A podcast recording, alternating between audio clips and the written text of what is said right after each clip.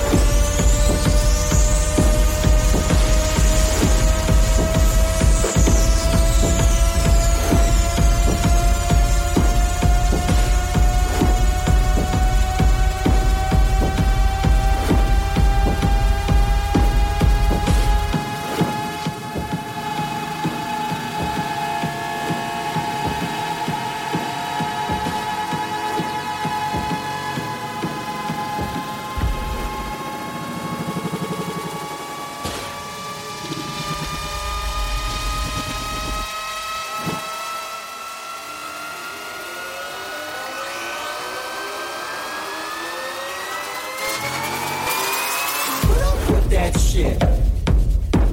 Girls, you know what I mean? Ain't you time of these little dick ass motherfuckers coming up to you trying to waste your time?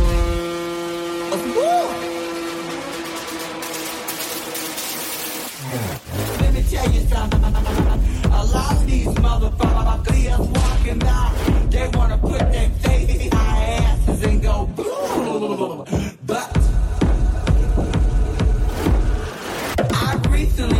just my